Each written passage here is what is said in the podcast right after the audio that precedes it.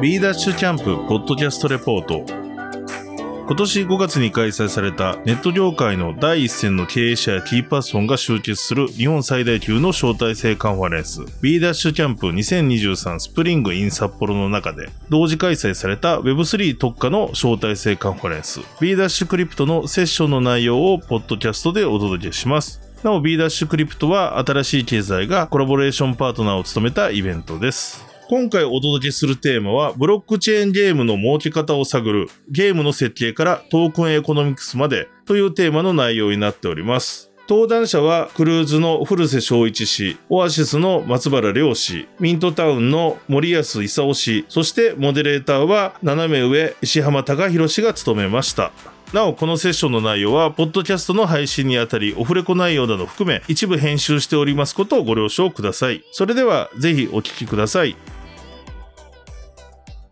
それではセッションのスタートです。モデレーターの石浜様よろしくお願いいたします。はい。あ皆さんお集まりいただきありがとうございます。満員ですいませんありがとうございます。こんなたくさんの方々に見ていただいて光栄です。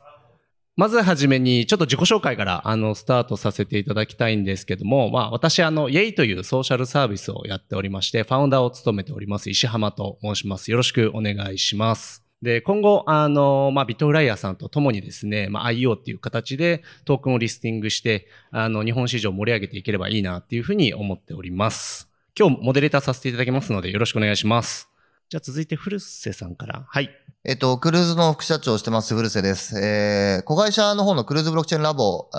という会社で、プロジェクトゼノという、えー、ゲームを最近、まあ、リリース、えー、してまして、直近、えー、ビットポイントさんの方に上場して、まあ、まだ初月なんですけれども、まあ、出だしはうまく落ちようかなと。まあ、そんな感じでやっております。はい。あ、じゃあ、松原さん、お願いします。はい。あと、オアシスの代表の松原です。えっと、オアシスっていうゲーム、えー、特化のブロックチェーン、レイヤー1ブロックチェーンを、えっと、運営してます。去年の12月に、まあ、メインネットとトークンローンチして、日本にも4月に上場したとこでございます。ここからいろんなゲームをどんどん乗っけていただくといった感じでございます。よろしくお願いします。じゃあ、森谷さんお願いします。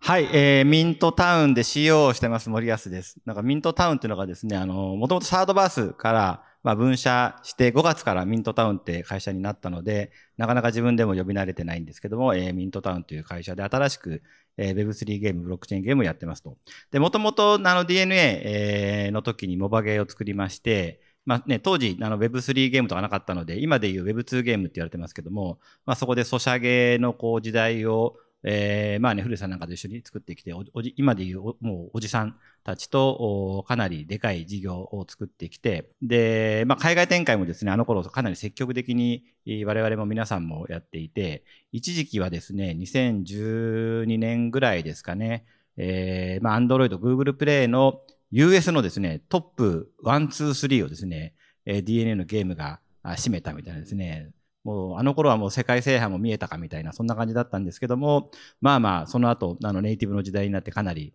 えー、苦戦をしたというところがあったので、まあ、今回はこのね、Web3 ゲームにおいては、あまあ世界を取るぞということで、えー、頑張っておりますので、よろしくお願いいたします。よろしくお願いします。ちょっと後で、えっと、それぞれのプロジェクトについて、えっと、深掘りをさせていただければと思っておりますが、まずちょっと初めに、その、認識を揃えるために、ブロックチェーンゲーム、あるいはクリプトって今後どうなっていくかっていうところを、まずちょっと、えっと、僕から資料2枚、あの、2枚だけ作ってきたので、それをちょっと皆さんに、えっと、お伝えして、その後に、まあ、市場のリーダーである皆さんにいろいろちょっとご質問だったりとかを投げかけていきたいなっていうふうに思っております。まずですね、今ちょっとブロックチェーンゲーム人数、まあ正直あんまり多くなかったんですけど、えっと、クリプト全体の人口みたいなものは、よくこれ、まあ皆さん見られてる図だと思うんですけど、まあ順調に増えてるかなっていうふうに思っていて、まあ初期のインターネットのグロースとクリプトの保有者のあの人口が一致してるぞっていう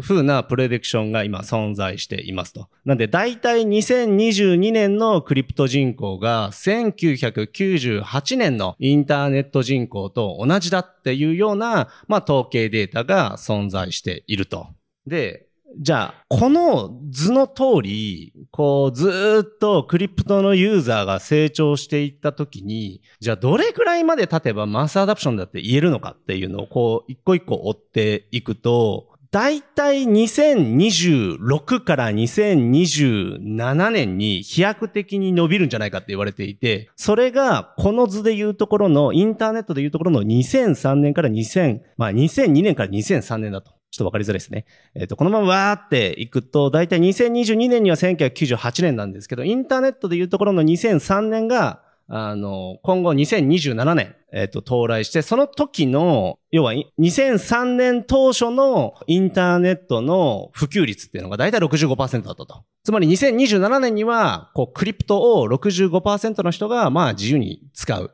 NFT 持ったりとか、トークン持ったりとか、それでゲーム遊んだりとか、まあそういう世の中になるでしょうと。で、1、2年ずれるかもしれないですけど、まあそういう形、まあそれぐらいの、えっと、グローススピードで今クリプトの、えっと、人口が増えていて、もうマスアダプションの、こう尻尾が見え始めてるっていうような状況かなっていうふうに思っておりますと。で、その中で、まあ、クリプトっていうと、結構金融みたいなところを、こう、フューチャーされがちなんですけど、やっぱりマスの人が使うのって、まあそういう金融的なものではなくて、ゲームだろうと。なんでゲームがやっぱり多くの人にクリプトを届ける、NFT とかトークンを届けるきっかけになるっていうふうに、まあ僕たち思っているので、まあ今回この、あの、ゲームの領域でもう2023年の時点でサービスをローンチしされているお三方に、まあ今日いろいろな話をざっくばらにオフレコも含めながら、あの、聞いていければいいなっていうふうに思っております。じゃあ早速、ちょっと、あの、古瀬さんから、まあ、それぞれサービスをローンチされてですね、予想通りだったこと、あるいは予想外だったこと、ちょっと教えてもらってもいいですか？予想通り、えゼノがはい。ローンチ、まあ、あの、ゲーム自体がローンチされたのは、つい最近ですよね。ー、5月10日ですね。あの、予想通りっていうかですね、多分予想通りじゃなかったことの方が多分言いやすいんですけど、予想通りじゃなかったのは、えーまず、思ったよりお金がかかるっていうことですね。えーた大量にかかるっていうふうに思った方がいいと思っていて、まあ、5億円では心もとないんじゃないかなっていうふうに思うような感覚で、僕が当初思っていた金額とは、まあ、倍以上違うっていう、まあ、印象ですね。うんその、ただ作って終わりじゃないから、えー、じゃあ海外の取引所だ、なんだ、かんだとかってなると、ん何このコストっていうコストが山みたいに積み上がっていくっていうようなのが、まあちょっと予想外だったなっていうのが一番思いますね。えゲーム開発のコスト以外で、はい。やっぱ一番重い部分のコストって何ですか？えっ、と、上場コストもそうですし、あ上場コスト。で、えっ、と、その上場維持するための、まあコストもかなりかかるなというふうに思いますし、えー SNS 運用系のコストっていうのも普通のゲームとは比較にならないぐらいかかるかなっていうふうに思っていて、っていう感じですね。え、ゼノが例えばブロックチェーンゲームでなかったとしたらはい、どれぐらいだと試算してますか、なかったとしたらですか？はい。なかったとしたらコストこれぐらいでいけたのに、まあブロックチェーンゲームにすることによって、はい。あの、思ったよりこれぐらいコスト増えたよ、みたいなところをちょっと。あもし仮に、えっ、と NFT、そのブロックチェーン関係なしになったら、半分以下ですかね。はい。なるというふうに思ってるんで、そういう意味でかなり、まあなかなかどうして辛いなとは思いましたけど、うん、うんはい。うん、うん。ありがとうございます。はいじゃあ続いて、あの、オアシスのローンチされて予想通りだったこと、さらには想定外だったことをちょっと教えてください。あんま同じく予想通りが、まあ、やっぱり FTX が起こったばっかだったんで、12月直後にやったから予想通りがほぼないんですけど、まあなんとかローンチして、まあよすまあ、一応当初想定ぐらいのカーブでは上場で値段は上がったんですけど、うんうんうんで、まあ予想外だったことといえば、想像以上にクリプトマーケットは本当に死んでいる。はっきり言って、ここにいる界隈、ブロックチェーン、日本のブロックチェーンゲーム以外、界隈以外、ほとんど死んでるんじゃないかと。っうん。てぐらい、全体に流動性も全然ないし、うんうんまあ、多分こっから波を起こさないと、ここ以外世界全部死んで、 DeFi も全部死んでると。これは予想外。ですね。えー面白い。え、その当初と比べて、今どうですか？なんか変わってきてる、好転してきてるなとか、あるいはなんかドルが下がってって、なんかその分 crypto あのに人が。当初は下がりっぱなしだったんで、うん。利上げはあるわ、テラルナ、えっと、FTX もなんかもうなんか、ひどいことばっかりだまあ、ここで上場するって平気かの、正気かとか言われてたんですけど、なったんで、まあ、マシンにはなってますよ。え、その時にうん、なんか、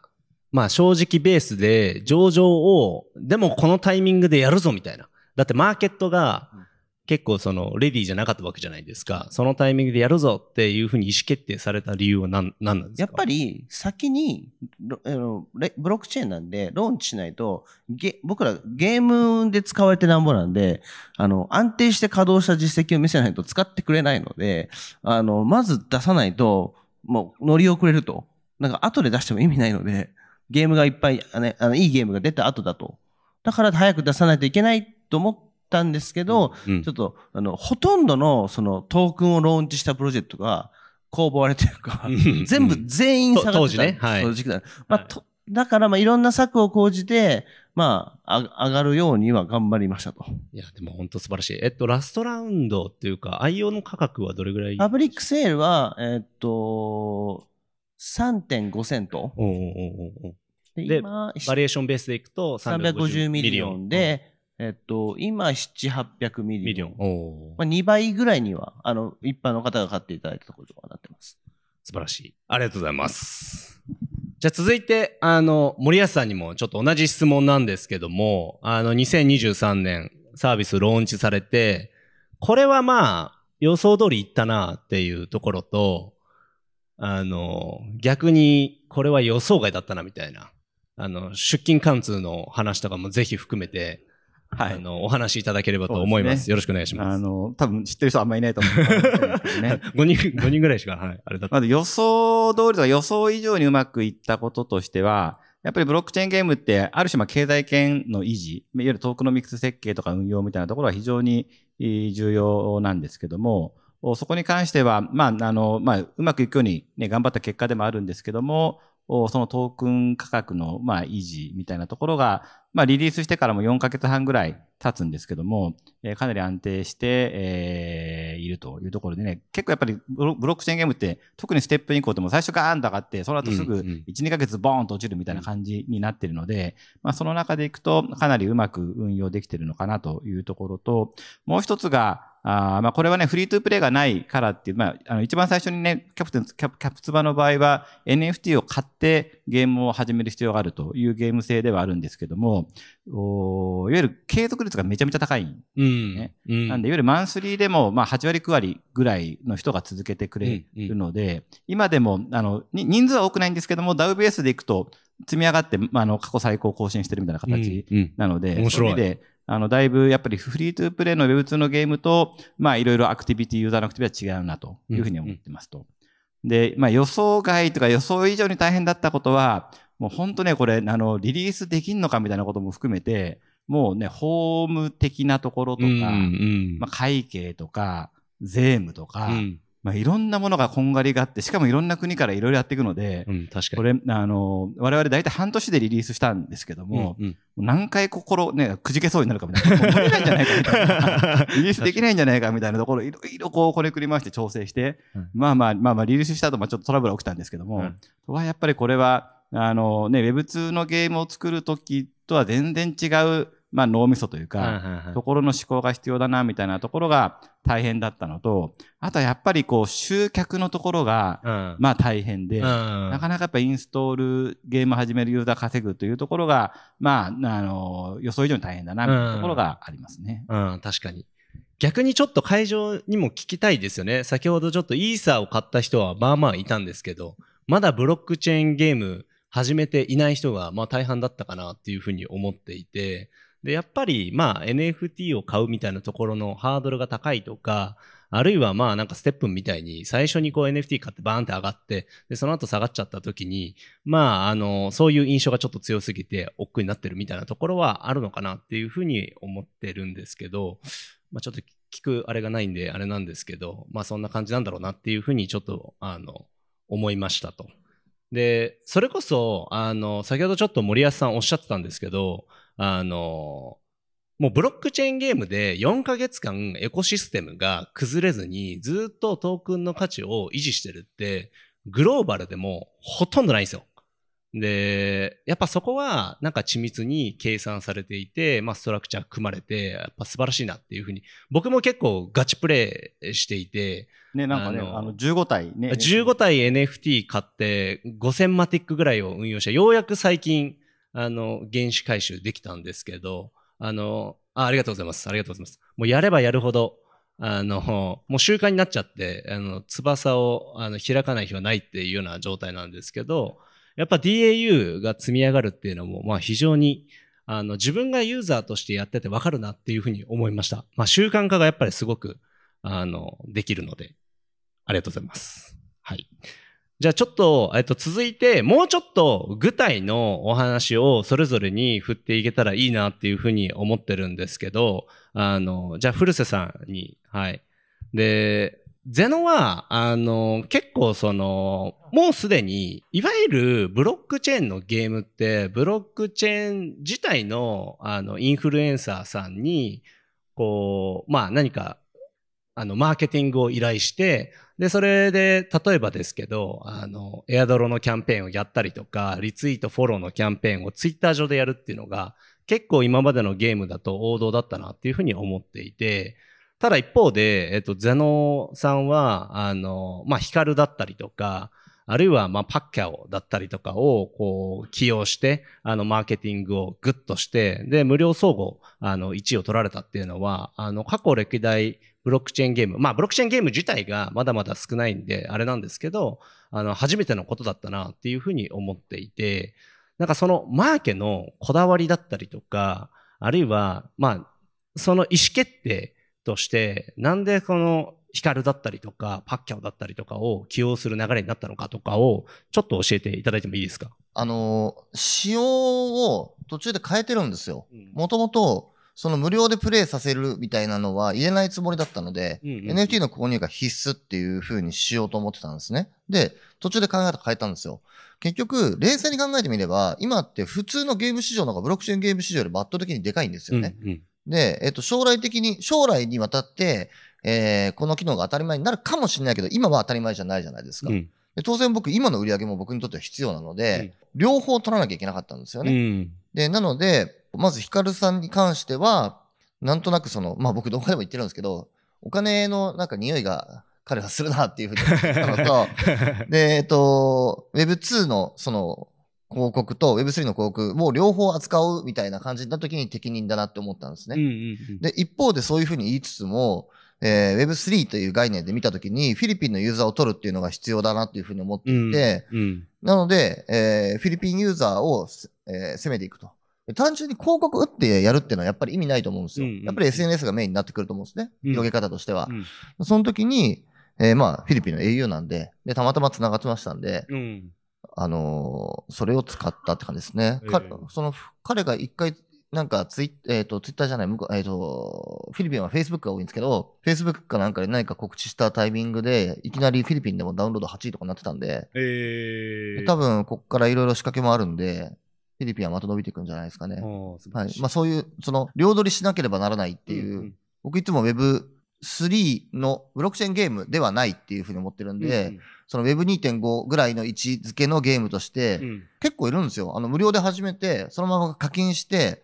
で、NFT 気づいて、そのまま NFT 購入に行くっていう人って、無料ユーザーからでもまあまあいる。えー、そうなんですね。まあそういう、まあ狙った通りの経路で入って、もう来るから、まあ一旦はこの形で良かったのかなと思ってますねあ。あ、面白いです。なるほど、なるほど。やっぱりじゃあ、もう肌感覚として NFT を一番最初に入り口で買わ買ってもらうみたいなモデルは、ちょっとスケール今の時点だと難しいかなっていうのは肌感覚ですか？あえっと、まあアクシーとか、まあスカラーがあるじゃんとかいう話はあまあそうですよ、ね。置いといてですね。はい、はい。えっと、ダメじゃないんだと思うんですけど、それって、いわゆる今のゲームで遊んでいるユーザーは100%捨てることになるじゃなういですか。ん、そうですね。僕そこを捨てないで取りに行っちゃってうんるから、そういう違いですね。あーそこを取るのか取らないのかっていうので、僕は取る方を選んでるっていう感じです、ああ、なるほど、はいなるほど。あとなんかゲームを作るにあたって、こう参考にされてるゲームとかもやっぱりあるんですか？先行事例として。まず、えっ、と、そもそもゲーム性がアクシーに似てるんでアクシーですよね。あで、単純にその上位互換作るっていうイメージだったんですけど、うんうんまあ作ってる最中にやっぱこだわりも出てきちゃうんで、うんまあいろいろ追加されていきましたけども、そのアウトゲームと言われるマネタイズの仕組みに関しては、クラッシュロワイヤルをよく見てますね。はい。ありがとうございます。あとちょっと先ほどお話で出てきた、まあフィリピン。結構ユーザーを獲得されてる。で、そこのやっぱりメインがあのパッキャオ選手だと思うんですけど、今実際にそのフィリピンのマーケも含めてこうやられていて、こう、まあフィリピンのユーザーの動きだったりとか、まあユーザー規模だったりとか、ちょっとその辺もあの言える範囲でいいんで、まあ予想通りだったりとか、あるいはそのフィリピンユーザーの方が定着率高いとか、そういうのあったらちょっと教えてください。えっと、まず1ミリも課金しないですね。あ、そうなんですね。はい。あの、本当にいるだけの、あの、存在で、あの、なので、売り上げには直接繋がんないでしょうね。で、えっと、ただ、外から見たときに、やっぱアクシーが、まあこれ本音ベースの話ですよ。はいはいはい、もちろんもちろん。アクシーで、えっと、フィリピンで盛り上がってるなんて誰だって知ってるじゃないですか。はい、はい。で、えっ、と、同じ土壌を作るっていうのを、じゃあ一旦それで、どういう、えっ、と、その戦略が考えてられるんですかみたいなこと言われても、あんま考えてないです、別に。あの、ただ同じ土壌に、あおあの、まず土俵が同じ状態にまず上がるっていうことが必要だと思ってるんで、うんうんあんま深いこと考えてないですね。ああ、なるほど、なるほど。えーえ、ユーザーの規模としては、無料ユーザーとしては、うわって結構簡単に入ってくるイメージとかはああるんですか？はい。まず、えっ、と、日本の方が多いです。うんで、あと、えーつい昨日か、昨日、えっ、と、YGG さんとの、あの、フィリピンのやつ発表されてるんですけど、それで、えっ、と、もう一気に多分配られるんで、全員に。あの、NFT じゃないんですけどね。で、多分そこで一気に広がるのと、うん。賞金、えー総額過去最大の、今、YGG フィリピンだけっぽいんですよね。ああいうそのイベントや開いて開催してるのが。で、その中でも最大規模のイベントの中で、最高金額のその賞金トーナメントみたいなうんうん。感じなので、多分おそらくむちゃくちゃに盛り上がるんじゃないのかなと思って、前回そのアクシーがやった時は、優勝した人、フランス人かなんかだったらしいんですよ。えで、フランスからわざわざいらっしゃったらしいんですけど、えまあそういう、まあ規模の、まあ、あのー大会開いて認知は上がってくるんじゃないかなと思いますね。なんか日本からも何人か大会出てますよね。そのなんか YGG ジャパンのチームとか。はいはいはい、はい。で、なんか、あの、ちょいちょいツイッターでプライズ取りましたみたいなはいはいはい見るので。やってますよね。ななんか、うん、うちのそういう YouTuber の、その、ヒカル、ヒカルさんも出るって言ってましたね、フィリピンまで。あ、そうなんですね。はいええいや、ありがとうございます。じゃあちょっと、あの、あ、もう一個、最後に、うんあの、まあ、多分会場の方も聞きたいと思うので、メイウェザー、パッキャオ、ヒカルさんで、マーケのコストかかった順番に教えてください。あ金額伏せていいですよね。もちろんもちろんもちろん。金額は、具体はさすがに。はい。メイウェザー、メイウェザーパッキオヒカルです。ああ、はい。ありがとうございます。本当です。あの、会場から拍手をお願いします。はい。はい。ありがとうございます。はい。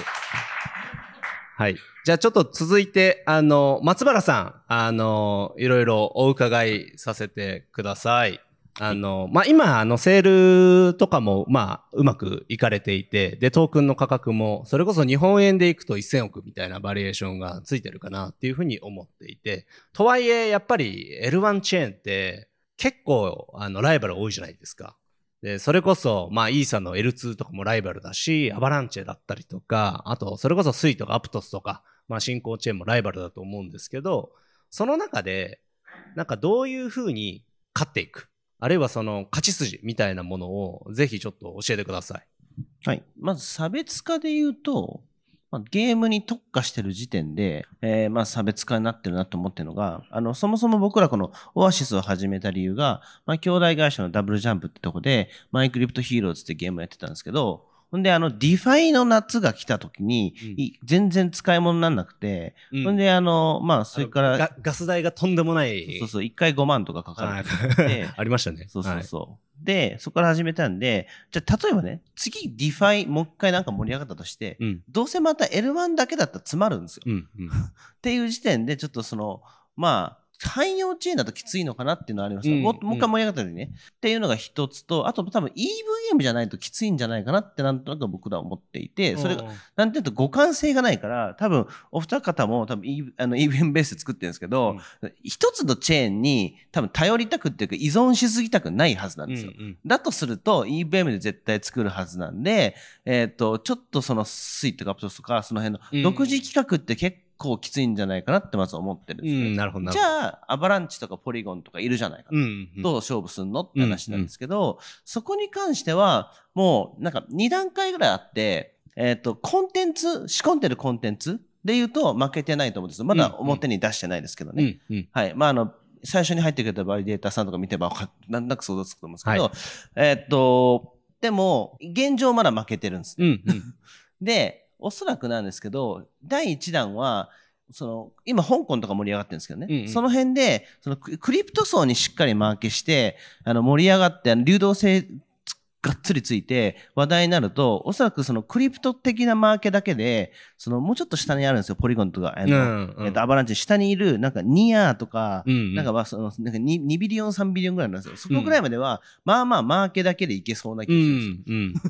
すよ。そっからは、一つ多分、なんかキラーコンテンツ来ないとうんダメだと思ってるんで、うんそこをしっかり、こう、まあ、出て、出て、出ていただけるよううんに支援したりとか、はいお願い、そう、そう、そういった感じです。なるほど。じゃあもう正直ベースで、キラーコンテンツ、いつ、どんなものが今の時点で出るかなっていうふうに予想されてますか？どんなものは分かんないです。なんでかっていうと、さっきじ、あの、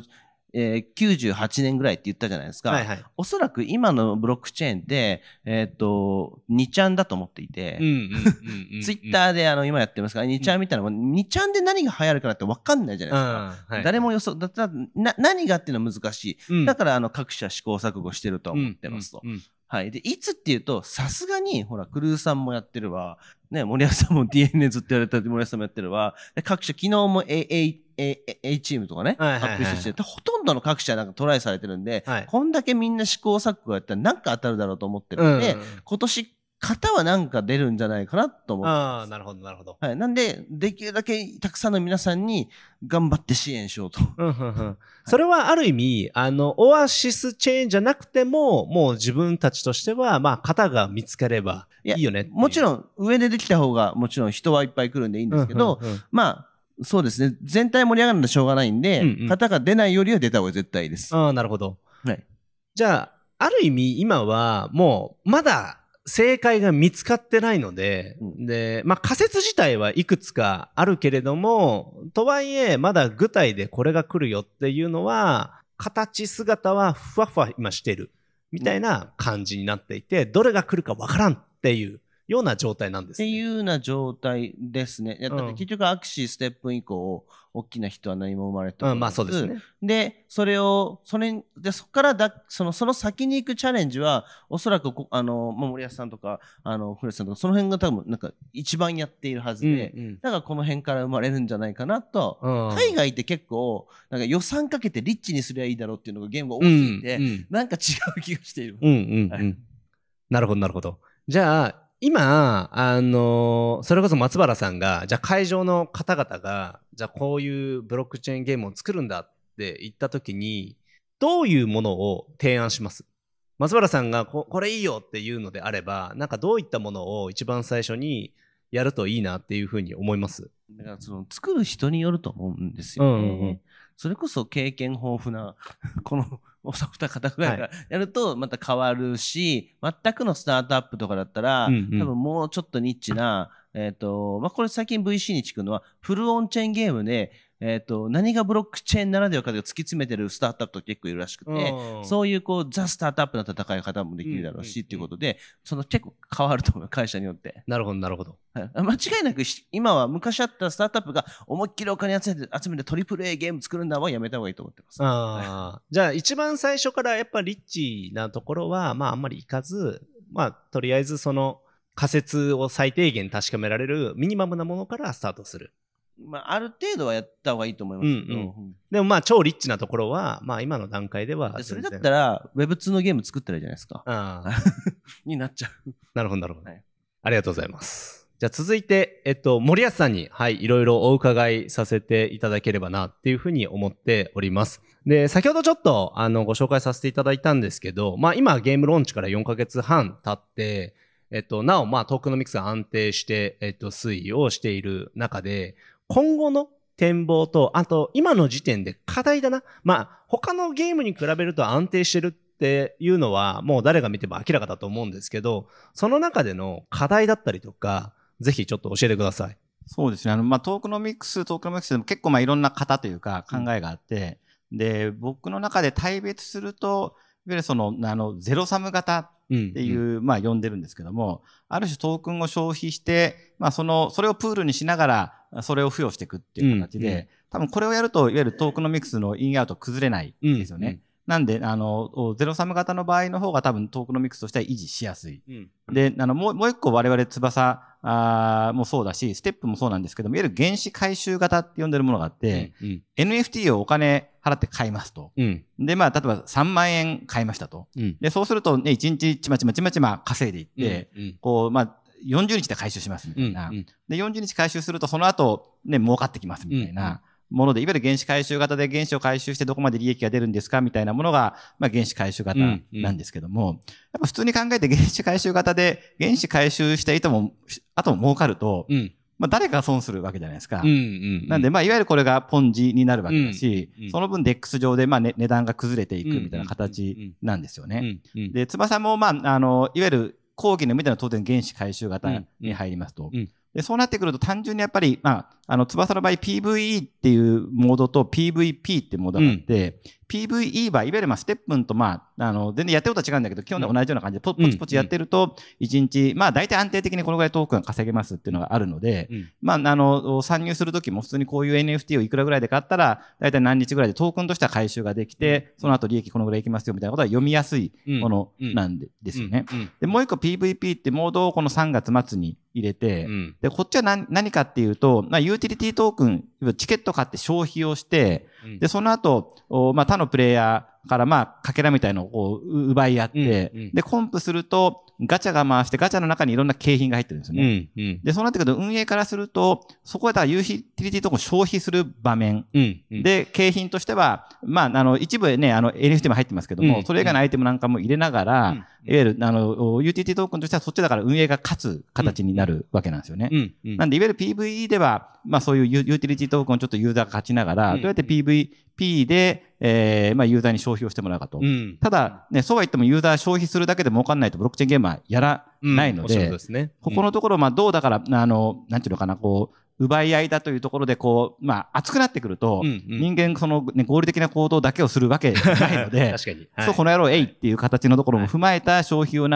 していくことと、もう一つはその、あの、運営としてはユーティリティトークンのインアウトっていうか、まあ消費と付与はバランスは取れてるんだけど、ユーザーに対して付与するアイテムが、例えばサポートキャラとか、うん。まあサポートキャラってまあジェムみたいなもんなんだけど、うん。そういうものとか、あるいはその、多分限界突破アイテムとか、うんうんうん。そのなんとかリセットアイテムみたいなものだと、はいはいユーザーは価値を感じて、しかもそれがユーザー間で売買できるので、うんうんあ、このアイテム出たらいくらぐらいになるねっていう形で、ユーザーとしては儲かった形になるんだけど、うんうん運営としては、いわゆるトークンのバランスは取れる確かにみたいな形で。払い出しがないからうん。いですね。わゆるだからトークンを直接払わないんだけども、うんユーザーにとっては金銭的な価値が感じられる。で、感じられるとやっぱり、あの、売買できる形じゃないので、うんうんうんでそうなってくると、ユーザーとしては、勝ってる気持ち、儲かってる気持ちになると。でも運営としてはトークンのバランスが取れると。面白いいうことになるので、それをどうやってやっぱり続けていくか維持していくかみたいなところが、今後、まあ、鍵になってくる。うん、なるほど。今の時点で、なんかそこのバランス取れてるなっていう感覚値で言うと、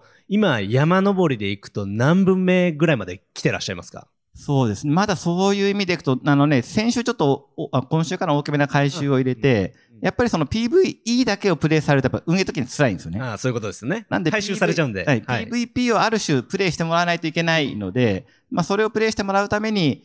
まあどう仕掛けを入れていくか。うんで、その後 PVP の中でどれだけ、えー、まあ、あの、意味のあるアイテムを出していけるかみたいなことなので、うんまあまだまだ、あの、これからだし、どんどんどんどんやっぱり PVE の方が払い出しが多くなってくるので、うん。同じことやってるとやっぱどっかで崩れてくるので、うんうん日々やっぱり回収しながらちゃんとそこのトークンのバランスを取らないと、まあまあ大変ですね。うん。なるほど、なるほど。いや、ありがとうございます。いや、でも僕も、あの、実際にガチプレイしていて、やっぱすごいいいタイミングで大きな変更がバーンって、まあ、ほんとつい最近入って PVE、あ、PVE から PVP の方にシフトしないといけないみたいなタイミングが来たなっていうのが、今僕、一プレイヤーとしての感想なんですけど、なんかあのタイミングってすごい絶妙だと思ってて、なんでかっていうと、僕の PVE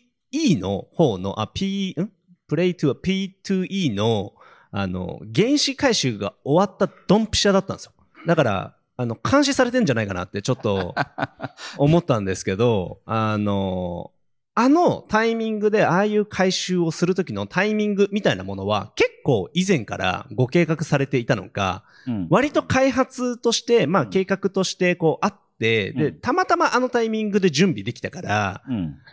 えいやってやられたのか、そのあたりのうん。こうスケジュール感だったりとか予定感みたいなものはどんな感じなんですか？そうですね。やっぱりまあいろいろ、あのね、トークンじゃあ今後どう推移するのかみたいなことを数ヶ月先までシミュレーションをまず作るうんというところと、あとはやっぱりもともと PVP を入れたときに、どこまで、今何もしないでも使ってもらうと一番だったんですけども、うんうんやっぱりかなりその、あの PVP 的なヘビーユーザーは使ってくれるんだけども、うんうんうん。そうじゃなくてちょっとようわからんから PV だけやろうみたいな人がやっぱり、ここはやっぱり予想よりちょっと多かったんですよね。うんなんでそうなってくるとやっぱどう PVP をを使ってもらうかみたいなところはちょっと考えながらっていうところでやっていて、まあでもそういうあの意味でいくとやっぱりトークンのバランスとか今後のシミュレーションとか見ながらどういうタイミングでどう施策を入れていくのかみたいなところを機動的に動かすっていうところですね。ありがとうございます。じゃあちょっとあの、古瀬さんにも、あの、トークノミクスについて、あの、いろいろ、あの、ご質問をさせていただきたいんですけど、あの、今、森保さんがご説明されているトークノミクス、なんかいろんなトークノミクスって宗教あるじゃないですか。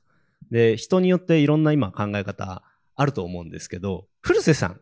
が思う、あの、トークノミクスみたいなところを、ちょっとバクッとした質問で恐縮なんですけど、あの、先ほどのちょっと森保さんがおっしゃっていたところと照らし合わせて、ご自身の見解とかって、あの、どういうものを持たれてるのか。さらに今後、まあ、ゼノ。で、ゼノの方もまだ開発途中だと思うんですけど、中長期的にはどういったトークノミクスを、あの、検討されていて、ユーザー体験としてはどういうものになるっていうのを、ちょっと、あの、まあ、予定も含めて、あの、ぜひ教えてください。えっと、まずその基本的な考え方の中で、まず、えっと、森保さんが今おっしゃってたようなことって、まあ、ソシャゲでもずっとやってたようなこととほぼ同じなんですよね。で、まさにその通りで、えっと、僕も作っていく中で一番重要視してるのは、どっかのタイミングで消費を作らなきゃいけないんですよね。その消費の量があって、消滅するという量がない限り、絶対に、えー成立し得ないっていうふうに思ってるんですよ。だって、よくよく考えてみれば、じゃあ先ほど言ったその原資回収されて、お金が儲かるようになりましたって、その金どっから出てきてるのって話だと思うんですけど、普通は新規の人が NFE 買ったお金から出てくるわけじゃないですか。これ一般的に多分ポンジスキームっていうと思うんですよ、ね。まあ、おっしゃる通りですね。あの、はいなので、えっ、と、そういう流れじゃないものを作らなきゃいけないっていうのが大前提があって、えっ、と、僕のまず、その、作って、えー考えた中で、まず NFT 買った時にそれが無限に設けられたらダメだろうみたいなふうに思っていたので、えっ、と、修理して使えるのも、えーみたいなのが、ステップもそうなんですけど、はいはいはい。えっと、まあ僕はその上限値して NFT 同士をバーンさせるみたいな、結局、そのトークンの総発行量のコントロールと、NFT の総発行量の、総発行量のコントロールが、運営側にあるっていうことが僕は大前提だと思ううんんですね。うんうんうんアクシーとか、もうとてつもない勢いでミントされて、とてつもない数の NFT が、もうそうですねほぼ無価値に近いじゃないですか。もうすごい勢いでインフレして下がってきましたもんね。はいえっと、まずそれが100%起きえないように僕はなってるので、うんで、だからミントじゃなくて、えっと、ドロップに、要するに NFT ボックスがレ、えっと、一定確率でドロップするってなってるので、うんドロップレートは僕の管理下にあるじゃないですか。ああ、なるほど。で、よくよく考えたら、そのアクシーとかステップンだって別に合成費用とかをうんすんげえ高く上げちゃえばみんなされないじゃんって話なんですけど多分それやったら暴動になるんですよ。まあ、おっしゃる通りですね。でも僕はいが NFT ボックスのドロップ率を絞ってるか絞ってないかって別に暴動にはならないんですよね。。だから、えーそういう意味でユーザーの体感として、うんうんなんて言うんだろうな。えっと、僕、その、消費という意味で言ったら、えクラロワと同じ仕組みなんで、はい宝箱みたいなのが勝利してドロップして、うんうん開けて3時間待つっていう仕組みなんですよね。ああ、なるほど。3時間を短縮したいんだったら、えーユーティリティトークンを消化しましょうって話なんですけど、はいうんうんこれ強制じゃないんで別うんに。うん。待っちゃいいんだけど、待てないのは誰のせいですかって言ったら、運営じゃなくて自分のせいじゃないですか。だか確かなるべく不満に思わない形で消費をさせるとか、えー総量をコントロールするというのが思想の中に入っている、あの、僕のかその考え方ですね。なるほど。なんか、その、なんだろう、運営、運営がルールを作って、それに従わせようとしちゃうと、ある意味、ユーザーの不満が出るけれども、はい。なんかその運営がっていうよりも、そもそもゲームとして全体のフェアなルールとしてそういう仕様だからっていうことにして、はい。ある意味運営に対してヘイトが向かないというか、もうそもそもそういうものだよねっていうふうに、はいはいなるべく思わせることによって、まあ不満のコントロールしながら消費を促す。そうですね。あ素晴らしい。はい。え、今って、じゃあ、その、ドロップするとき、通常は、やっぱ GameFi。あの、ちょっとこれ、わからない方にご説明するんですけど、あの、通常のゲームって、あの、NFT を2つ揃えて、で、その後に、えっ、と、まあ、ミントするためのユーティリティトークンっていうのを、いくばくか消費すると、新しい子供がポンって出るよっていうような仕組みになってるの、ゲームがほとんどですと。ただ、ちょっと今、あの、ご説明にあったんですけど、そのミントの方法ではなく、いわゆるそのボックスがこう出てきて、で、ユーザーはランダムでその NFT を増やすことができる。はい。えっと、そうです。ドロップした時に NFT ボックスがあるんで、そのうん NFT ボックス自体も開封するのに、ガバナンストークンかかるんですけどね。ああ、なるほど。で、そこでコストはかかるけれども、ではい。もそもそもそれって、さっきのその既存のあの GameFi だと、ユーザーが自分のタイミングではい、ポコポコポコポコミミントして、で、それを売る、はい。ミントして売る、ミントして売る、で、はい。マーケットにミントした NFT が溢れちゃって、はい。インフレしちゃうっていうのが、はまあ、大体のパターンじゃないですか。そうね。はい。で、それを今運営がバーを持っていて、はいこう、ミントする、ミントの、まあ、ミントして数を増やすのも、まあ、全部運営が今決めてるので、まあ、インフレをしないように今調整されてる。はい。えっと、そうですね。しかもその、えっと、NFT のアーンできるその上限値が決まってて、それを上限値を回復させるのには、その NFT 同士をバン、あの、合成して、アーン値を戻さなきゃいけないんですよ。うん、なるほど、なるほなど。ので、えっと、例えば僕がデアドロップ率絞るじゃないですか。うんうんうんそうすると市場から NFT って総量が下がってくるんですああ、よ、ね。なるほど。で、下がっていくということは価格が上がっていくっていう。まあ今、うんうんうんあの僕が絞ってるから今価格実際フロア価格ってこの1ヶ月で2倍ぐらいになっちゃったんうですけど、んうんうんうん。なその状態になったら、えっと、本当はドロップ率をめちゃくちゃに出せばいいんです。上げれちゃえばいいんですけど、そね。それよりも多分 NFT ボックスを直直で販売しちゃった方がいいですよね、ああ、なるほど、なるほど。で、その売り上げ取りな、僕も当然お金がないと運営できないので、うんうんうん。そのバランスを、まあある程度こちらでコントロールできると。うんうんうんで、まあ仮に例えばユーザー数下がってきましたってなった時に、えー、ユーザー数下がってくると、NFT ボック NFT の需要ってす、えっ、と、減ってきちゃうんで、うんうんうん価格下がってくるじゃないですか。はいはいはいでもこの仕組み上、僕がダウンロード、えっ、と、ドロップしないとバーンされてくるんで数減るんですよねあ。そういうことですね。でそこで帳尻が合ってくるっていう仕組みにするために NFT バーンという仕組みは重要だというふうに、ああ、面白い。はい、考えてます。ありがとうございます。さっきちょっとちらっと会社の売り上げが重要なんだみたいなお話されたと思うんですけど、あの、言える範囲で構、構わないんですけど、NFT ってどれぐらい売れてます？あ、それなんか一人当たりの最高額とかでもいいですし、まあ言えるのであれば、最高額は4桁超えてますだから。ああ、4桁、え、はい。1000万ってことですか？いつも超えてます。えでえっと、NFT は予想以上に多分皆さんが思うより売れてると思います。ああ、素晴らしい。で二次流通の取引量が、えーまあか、かなりあるっていう感じですかね。正直、今現状のことだけで言うんだったら、なんで僕は Web2 で出さなかったんだろうっていうふうに、全部売ってれば、はいはい。多分めちゃくちゃ儲かっただろうなっていうふうに。あ、自分たちが、あ自分たちで売ってればめちゃめちゃ儲かったなとあ一時販売してたらってことですね。ですねえ面。白い。はい。え、そのなんか、さっき言ってた、まあ、4桁の購入があったみたいな。なんかどういう人が買ったのかとか、見えてたりするんですか？あ、あ、知ってます。はいあ。どういう人かは。あ、そうなんですね。やっぱりお金持ちの方です。そうですね。やっぱりその、はい皆さん一律にその、おあるのが、やっぱ僕が、その、ゼノが成功するっていうふうに、えっ、と、強く信じて。もらっているっていうのがあって、あのさっきの一番最初の質問の想定外だったことってのがあるんですけど、うんやっぱりその投資しているっていうあの観点で見てる人もいるので、うんうん。あの、基本的に普通のゲームよりも応援してくれる側の人の数が圧倒的に多いんですよ。普普通のゲームを運営してる、と、クソ運営とか死ねとかゴミとかカスとかっていうの方が言われることが多いんですよね。確かに確かに確かに。俺さんはいそうですよね。はいその これでもね、あのね、トークンの価格が下がったりすると、この応援やってたやつ一気に来るんで、こ はいはいはいはいの分の反動は怖いよ、なんかね。確かに確かでも熱量高い人は下がってくると、よっしゃ、買い増しだみたいな感じで、こう、みんなを鼓舞してくれる人がいるんですけど、そのコミュニティの厚さがあるといいのか。そういう熱い人が多分こ高額購入者になるんでしょうし、面白い。あの、400万円分そのトークンを買って、あと残り100万円しか現金を持ってなくて、今無職だから、なんとかこれで生活したいって あの書いてあった人もいたんで、はいまあそういう人もいるんだろうなとは思いますね。全財産ゼノっていう感じになるじゃないですか。ツイッターの名前が。はい。本当でもけそういう人結構いますね、でも。はい。あ、います。あ、素晴らしい。そこが、さっき言ったインフルエンサー、そのアンバサダーをこうしてるとか、うんじゃあ YGG となやるとか、多分そういうニュースとかっていうのを定期的に出してあげることによって期待してるんでしょうね、に多分。なるほど、なるほど。でも母体が、その、開発してるのがクルーズだからっていうのも当然あると思うんですけどね。さっきの、あの、想定通りだったこと一つそういえばあったんですけど、うんクリプト系の人って怪しい人が多いんだろうなって思ったら、9割ぐらい怪しい人だったんですよ。想定通りじゃないですか。話すと、話すとほぼ詐欺師みたいな。想定想定通りじゃないですか。それは想定通りだったんですよ。あの、なので、まともなプロダクトも少ないし、はいはい。結構香ばしい人が多い。ああ、はいなるほど、なるほど。。その中でまともに見えるんじゃないですか。はいはいクルーズだから。ああ、はい素晴らしい。そう、確かに確かに。で、しかも、なんとか、ここまで、あの、その、怪しい人に当たらずに回避をし続けるっていうこあとで。いやいや、当たりまくってるんですけど、はい。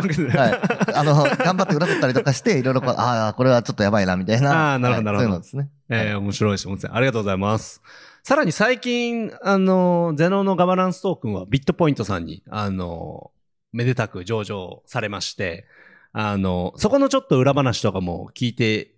あの、行きたいなと思ってるんですけども、まあ僕自身今 IO の準備をしていて、まあ結構、あの、時間かけながら、あの、慎重に進めているっていうところではあるんですけども、正直どれぐらいあの、海外に上場してから、こう、日本に持ってくるのに、あの、時間だったりだったりとか、あとはプロセスみたいなところで、なんか、皆さんがこう、まあ、じゃあ、トークンをリスティングする上で参考になりそうなところっていうのを、それぞれお伺い、あの、したいな。まあ、あの松原さんも、あの、後でちょっと当てますんで、ちょっとまたそのトークンのリスティングで海外から日本っていうところをちょっとぜひ、あの、ご説明いただくのと、あと森保さんには今後のトークンリスティングのご予定などについても、ちょっと、あの、聞いていきたいなっていうふうに思います。じゃあちょっと、あの、古瀬さん教えてください。と、まずその海外の取引所、え海外は今何個上がってます？一つー、ですか？1、2、3、1、2、3、4つです、?4 つ。おー。あの、ほぼ100%の確率でぼったくってくるんで、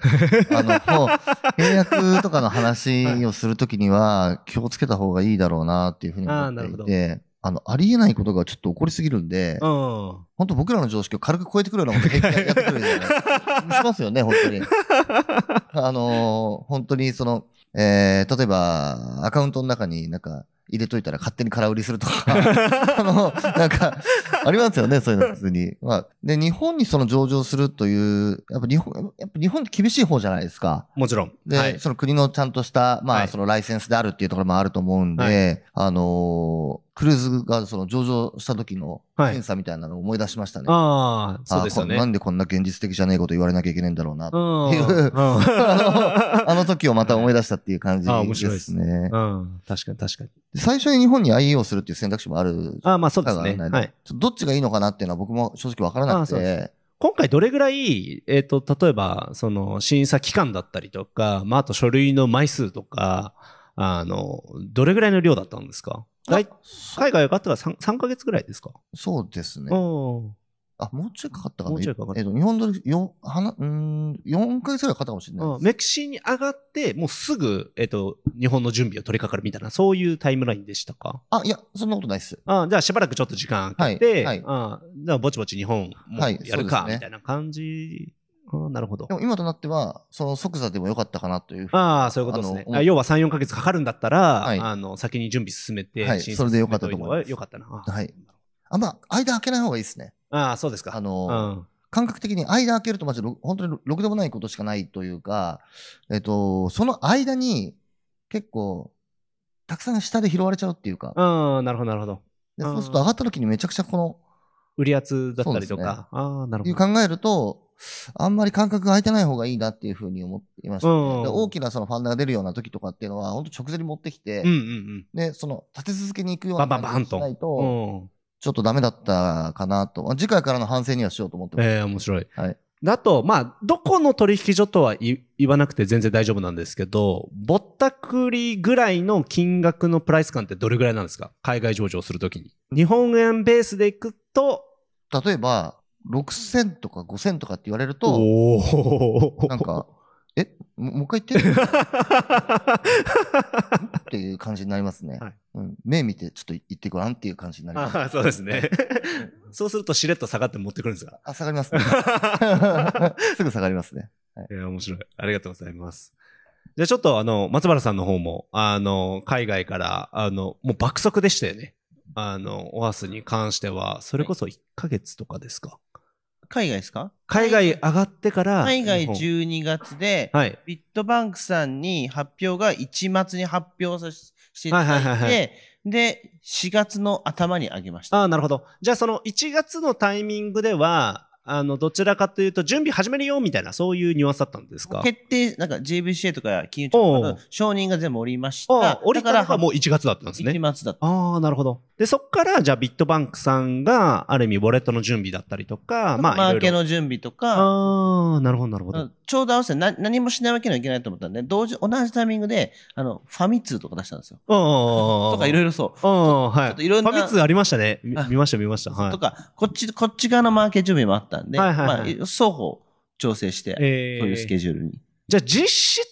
うん仮にその準備が全部整ってたっていう状態だと、1ヶ月ちょいとかで、たし多分、はいえっと、本気で出すだけでよかったんなら、3月の頭ぐらいにできたんじゃないですか。へはい。出すだけでよかったら。なるほど。はいそれは、まあ、ここだけの話、ビットバンクさんの速度がとてつもなく速いのか、あの、 Oasys チームがとてつもなく優秀だったのか、そ、そ、それ、まあの、はい、お願いします。まあの口から。多分両方だと思ってあ、るんですけど。両方ですね。はい、ありがとうございます。はい。え、あの、まあ、えー、素晴らしい、面白い、貴重な話、ありがとうございます。はい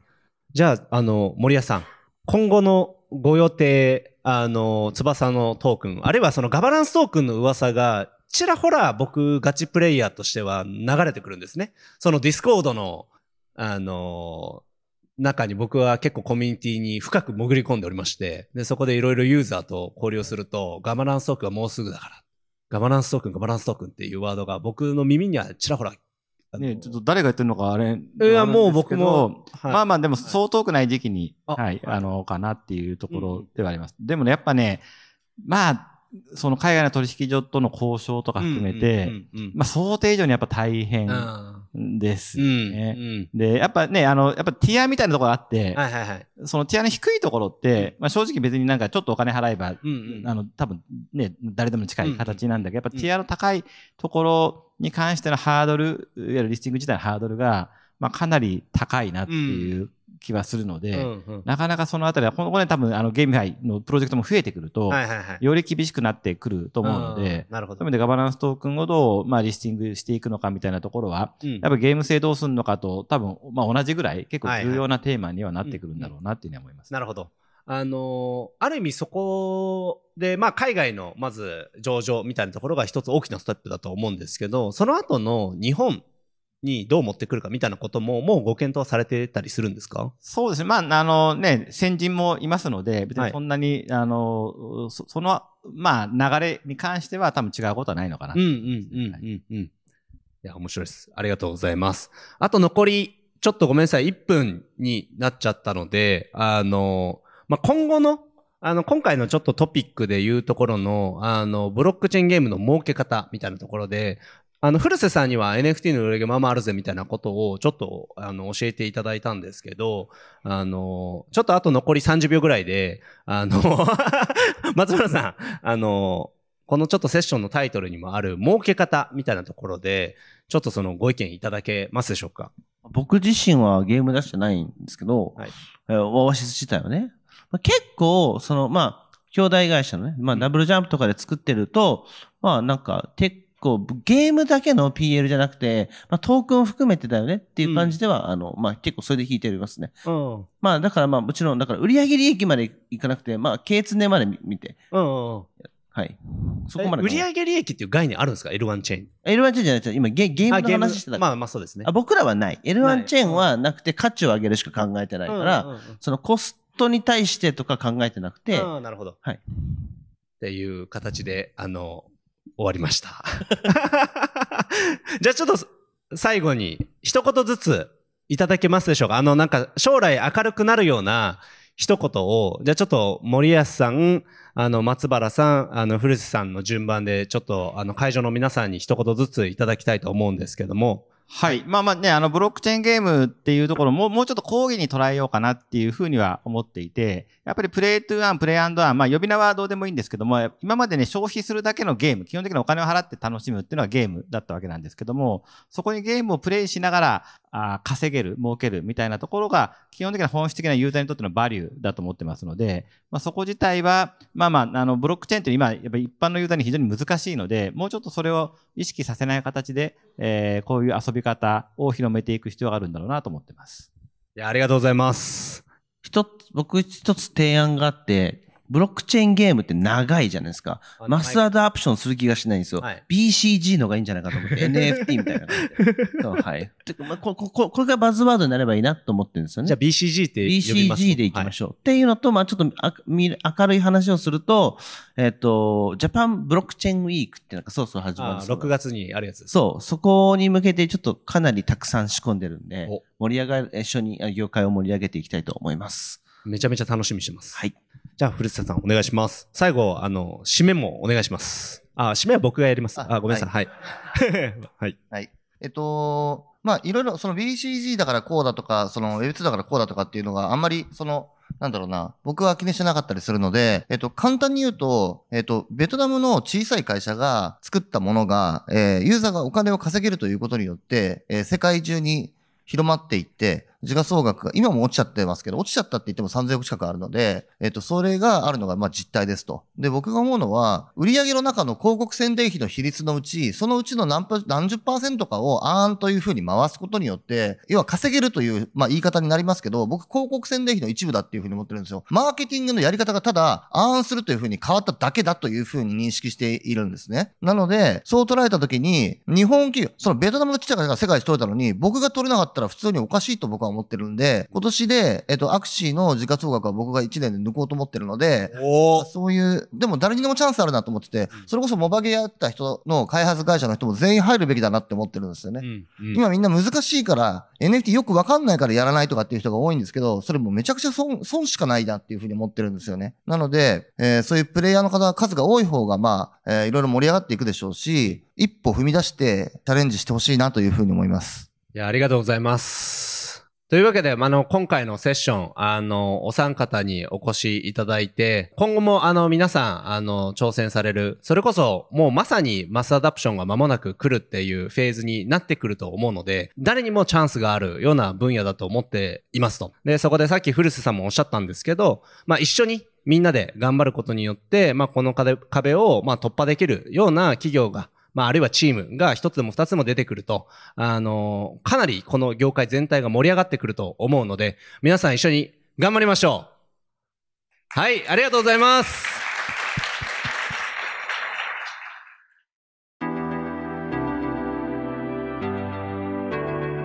B ダッシュキャンプポッドキャストレポート。お聞きいただきまして誠にありがとうございました。他のセッションの配信もしておりますのでぜひ新しい経済のポッドキャストを確認いただければと思います。また新しい経済では平日毎日ブロックチェーン暗号資産に関するニュースも配信しております。ぜひまだポッドキャストフォローいただけてない方は各ポッドキャストスタンドで配信しておりますのでフォローいただければ嬉しいです。それではお聞きいただきましてありがとうございました。この番組は一般的な情報提供のみを目的として配信しているものであり、いかなる暗号資産、有価証券等の取得を勧誘するものではありません。また、出演者による投資条件を目的としたものではありません。暗号資産投資にはリスクが伴います。投資を行う際はリスクをご了承の上、ご自身の判断で行っていただくようお願い申し上げます。